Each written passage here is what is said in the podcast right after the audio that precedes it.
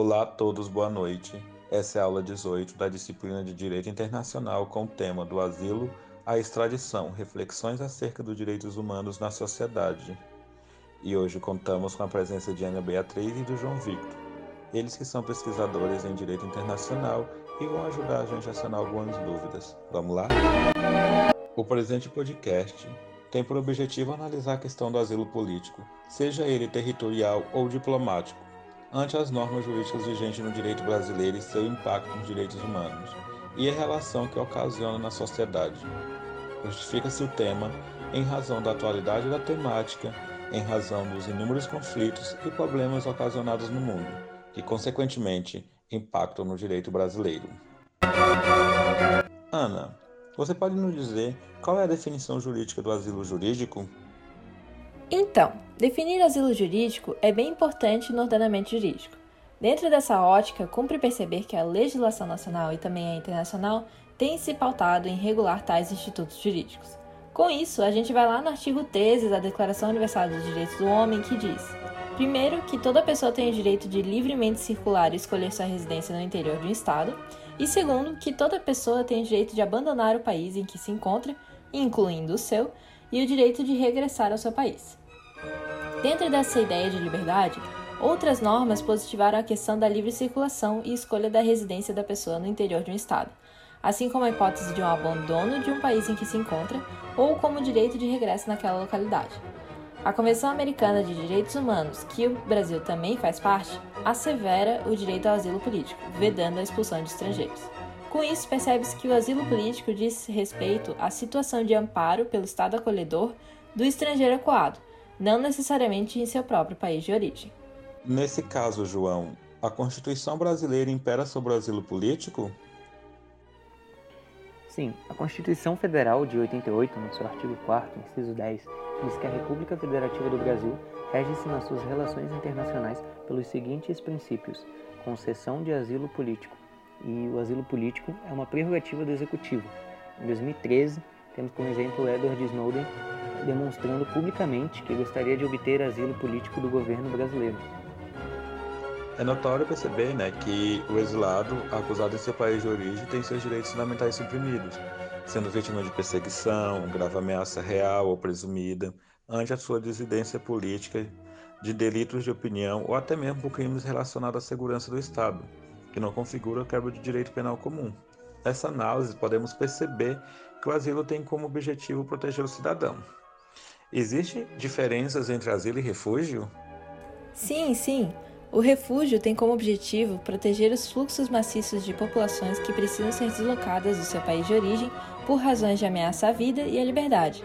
E o asilo político tem por finalidade uma perseguição política, otorgado separadamente caso a caso. Interessante.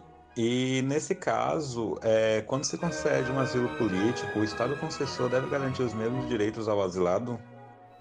O Estado concessor deve sim, por sua vez, assegurar ao indivíduo asilado os mesmos direitos nacionais, claro que podendo existir algumas limitações, como o direito de associações. A gente sabe, a gente conhece que o Instituto do Asilo carrega a pencha de conferir ao indivíduo, como efetivo sujeito de direito na área internacional, proteção quando este ente passa a sofrer perseguição ou ameaça motivada por interesses políticos ou ideológicos, e sua liberdade ou mesmo a vida é posta sob grave risco dentro do seu país de origem. Uma vez, é, estava em uma roda de conversa com alguns amigos e nesse grupo encontrava-se alguns diplomatas. E nessa conversa eles falaram sobre a existência de duas modalidades de asilos existentes no ordenamento jurídico internacional. Que modalidades são essas?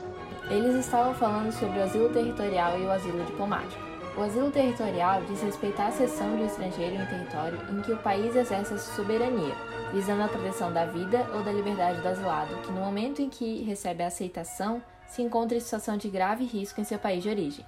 O asilo territorial é concedido pelo próprio território nacional. No Brasil, essa função é delegada ao ministro da Justiça. Já o asilo diplomático trata-se de uma forma provisória do asilo político que só é praticado regularmente na América Latina. Alguns autores ponderam que o asilo diplomático é modalidade provisória e precária do asilo político. Ao contrário do asilo territorial, no asilo diplomático o Estado asilante concede fora do seu território, isso é, no território do próprio estado em que o indivíduo é perseguido. Os locais dentro desse território onde é concedido asilo diplomático são aqueles que são livres da jurisdição desse estado, como embaixada, representações diplomáticas, navios de guerra, acampamentos ou aeronaves militares, e dado que esses espaços são dotados de imunidade à atuação jurisdicional do estado perseguidor. Como dito no início, né, a temática de hoje está bem ligada aos direitos humanos, que nem sempre teve essa nomenclatura, já tendo sido chamado de direito das gentes e mais tarde por direito dos indivíduos. Nisso, quando a questão que envolve a extradição, ela tem sua definição sendo um ato pela qual o Estado entrega um indivíduo acusado de ter cometido um crime ou em virtude desse já condenado, ao Estado que é competente para julgá-lo ou puni-lo. Como é feita a extradição no Brasil? No Brasil, de acordo com a atual legislação, a extradição está sujeita a um exame prévio pelo STF, que fará a apreciação da infração, analisando a natureza do crime. Esta competência encontra-se expressa no artigo 102, inciso 1 a linha G, da Constituição Federal. Acrescento que os crimes têm natureza, podendo ser política ou comum. E as pessoas envolvidas no processo de extradição, como elas são denominadas? Em relação ao estrangeiro em processo de extradição, denomina-se como extraditando. Já o Estado que solicita a extradição é conhecido como Estado requerente e o que recebe o pedido de Estado requerido. Insta salientar que a extradição pode ser ativa ou passiva. Muito bom, muito legal, Ana. Obrigado. É, continuando, né, a gente sabe que a extradição sempre envolve a soberania de dois estados, onde o ato de extraditar o indivíduo não configura sanção, mas sim cooperação penal mútua entre ambos os sujeitos de direito internacionais, que tem por finalidade a eficiência da justiça penal. João, tipo, você pode comentar algo sobre? O inciso 51, presente no artigo 5 da nossa Carta Magna, trata dos brasileiros natos, que não poderão ser extraditados em caso de crime comum. O principal motivo para a proteção do nacional, impedindo a sua extradição, é que o Estado possui a obrigação de dar segurança e proteger os seus nacionais, configurando um direito fundamental, com base nos direitos humanos. A extradição visa garantir ao acusado um julgamento justo. O inciso 52, artigo 5 da Constituição Federal, discorre a respeito dos estrangeiros que não poderão ser extraditados quando o motivo que deu início ao pedido se amparar em crime político ou de opinião. Acontece que, às vezes, ao lado dos crimes políticos, certas infrações em que a finalidade política ou o motivo político se encontram juntamente no mesmo delito, estão mesclados à prática de atos violadores do direito comum. Temos assim o que chamamos de delitos conexos, ao qual é encontrada simultaneamente a existência de duas infrações, uma política e a outra comum, ferindo assim em um só tempo a ordem política e o direito comum. E, e nesse caso, o que seria um crime político? O crime político é um crime que envolve, de forma geral, atos ou omissões que interferem prejudicando a segurança nacional e ordem política e social de um país, de modo interno ou externo, ou seja, modalidade cometida contra o Estado, assim como todo crime de qualquer categoria determinado por motivos políticos. Ótimo, muito bem explicado. É, continuando, a gente sabe que a necessidade de previsão constitucional está relacionada ao fato de claramente constituir-se num risco ao estrangeiro, já que o acusado de cometer um crime político é possivelmente, se possivelmente ele for extraditado, pode vir a sofrer graves consequências em seu país de origem. E nessa seara que os direitos humanos são colocados em pauta, visto que tem que ser assegurado ao estrangeiro segurança à sua integridade física. Deste modo, visando assegurar o bem jurídico maior que é a vida e, consequentemente, a segurança, no Brasil, vem sendo entendida a inextraditabilidade dos estrangeiros que estão sendo perseguidos por delitos políticos. Por fim, pode-se observar que a não extradição por crimes políticos envolve o respeito aos direitos humanos, já que no Brasil encontra-se vigente na Constituição Federal o direito à liberdade de opinião política. Muito obrigado, Ana. Muito obrigado, João Vitor, pela presença de vocês aqui mais uma vez no meu programa, no nosso programa. É, muito obrigado mesmo. Agora eu vou contar algumas curiosidades sobre a extradição no Brasil. A gente no Brasil teve pela primeira vez um caso onde uma brasileira que perdeu a nacionalidade foi extraditada. É, a brasileira nata era Ana Cláudia Cristina, acusada pelo assassinato do marido norte-americano. Então, esta foi a primeira vez que uma brasileira nata, após perder a nacionalidade por ter solicitado a naturalização norte-americana, foi extraditada pelo Brasil, já que a Constituição Federal de 88 impede a extradição de nacionais. Entretanto, a Justiça brasileira confirmou a perda de nacionalidade declarada pelo ministro da Justiça, pois, voluntariamente, a Cláudia optou pela nacionalidade americana no ano de 1999.